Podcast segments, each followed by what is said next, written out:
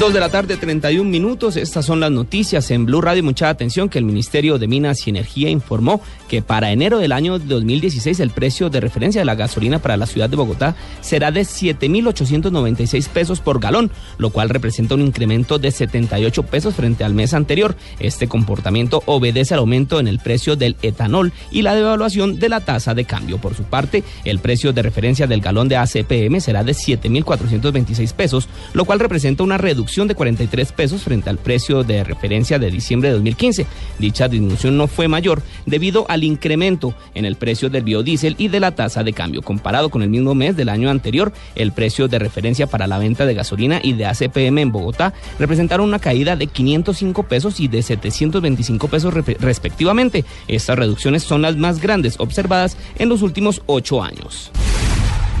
En otras noticias, la Procuraduría General de la Nación insistió al Gobierno Nacional que reitere la orden de apagar las luces de Navidad a partir de mañana primero de enero como una medida para ahorrar energía.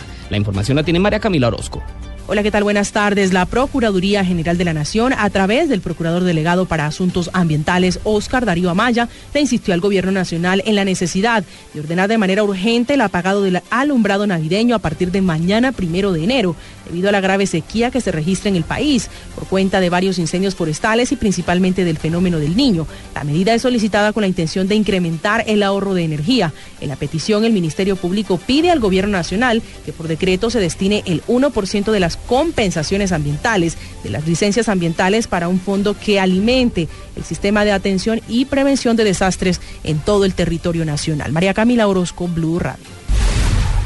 Dos de la tarde, 33 minutos, María Camila, gracias. Y congestionada de pasajeros buscando tiquetes para viajar a última hora se encuentra la terminal de transporte de Bogotá. A esta hora, el módulo que se, el módulo de que se, el módulo 2, que es el corredor, el que se dirige al occidente de la, del país, es el que presenta mayor afluencia de viajeros. Esta misma situación se vive en la ciudad de Bucaramanga. La información la tiene Javier Rodríguez. Más de 300 vehículos entre buses, busetas y taxis de transporte intermunicipal han salido de la terminal de transporte Bucaramanga a diferentes destinos de Colombia, especialmente en el oriente del país. En las últimas horas, las autoridades dicen que la afluencia de pasajeros superaron un 15% las cifras de esta misma fecha del 2014. Llego a las 8, 8 o 9 de la noche. Tarde, sí. No había otra posibilidad. Se me olvidó que pues que hoy es 31 y las oficinas están cerradas hasta el mediodía. Entonces mi envío va para Málaga. Ya no me lo recibieron. Durante la última semana del 2015, a través de la terminal de transporte de Bucaramanga, se movilizaron más de 200 mil pasajeros. En la capital santanderiana, Javier Rodríguez, Blue Radio. Javier, gracias. Y se extremaron las medidas para enfrentar la sequía ante posibles incendios forestales y la reducción del nivel de los cuerpos de agua en el departamento del Atlántico por el fenómeno del niño. La información con Rodolfo Rodríguez. El comandante del Gaula Militar en el Caribe colombiano, el mayor Oscar Caballero, señaló que el mayor logro fue obtener una reducción en las extorsiones en la región. Recibimos con 84% lo que es la extorsión. Al año 2014 se redujo un 54% y para este año está un 33%. Han realizado en estos dos años 386 facturas, de las cuales 136 fueron por este delito y las otras por, por narcotráfico, por microtráfico, por otros delitos que también pues ayudan a la seguridad ciudadana. El saliente comandante del Gaula fue trasladado a la tercera brigada con sede en Cali, donde iniciará operaciones a partir del 2 de enero. En Barranquilla, Rodolfo Rodríguez Llanos, Blue Radio.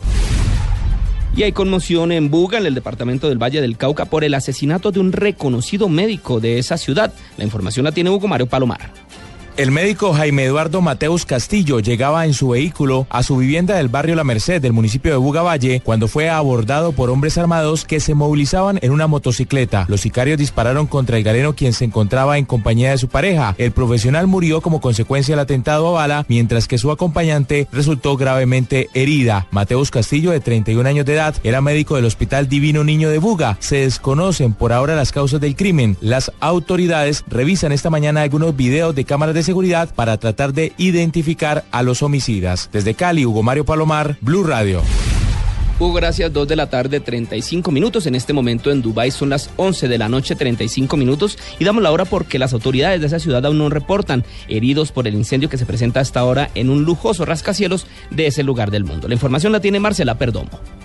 Un gran incendio, cuyas causas de momento se desconocen, se registró en un rascacielos del centro de la ciudad de Dubái, situado junto a la famosa Torre Al Jalifa, sin que por el momento se tenga reportes de heridos o víctimas, según han informado medios locales. El fuego se propagó desde el Hotel The Address, situado en el edificio, poco antes del comienzo de las celebraciones de fin de año, donde se congregó una gran cantidad de personas. El canal de televisión Sky News Arabia, con sede en Emiratos Árabes Unidos, mostró imágenes del edificio del que salen grandes columnas de humo e informó que el incendio se encuentra controlado por el momento. Marcela Perdomo, Blue Radio. Y en deportes continúan las contrataciones de los equipos colombianos para el año 2016. Santa Fe ya tiene 12 caras nuevas en su nómina. La información la tiene Joana Quintero. El lateral izquierdo Juan David Valencia, que hacía parte de la plantilla del Atlético Nacional, firmó por tres años con el Santa Fe y se convierte en la contratación número 12 del equipo Cardenal. Santa Fe, que en el 2016 defenderá su título de la Copa Sudamericana y también estará en la Copa Libertadores, además fue reconocido por el portal Club World Ranking como uno de los mejores 100 equipos del 2015, ubicándose en la posición número 30, por encima de equipos como el Manchester City, Boca Juniors, Chelsea, entre otros. El conjunto cardenal es el primer equipo colombiano en el ranking que lidera el Barcelona y el Sevilla de España. Joana Quintero, Blue Radio. Y ahora en Blue Radio, la información de Bogotá y la región.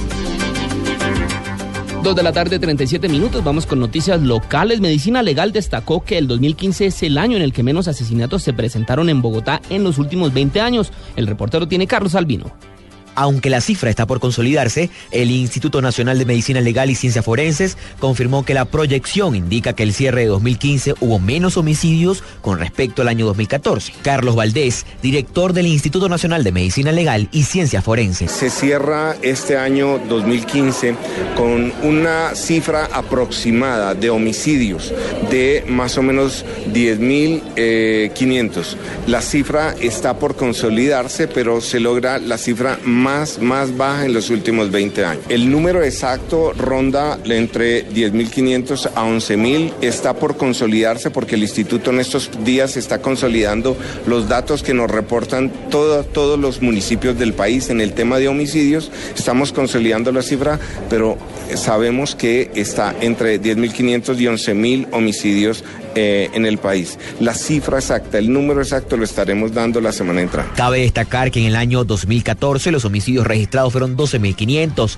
por lo que Valdés indica que fueron 2.000 vidas que se salvaron. Carlos Arturo Elvino, Blue Radio.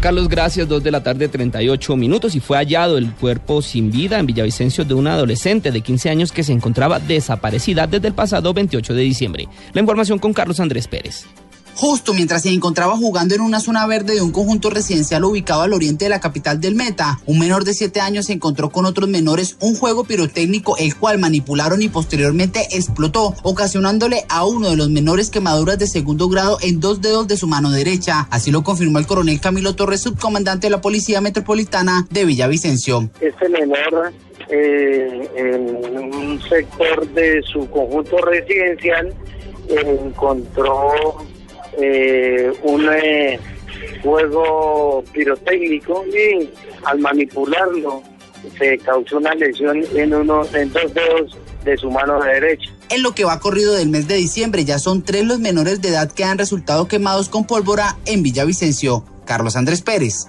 Blue Radio.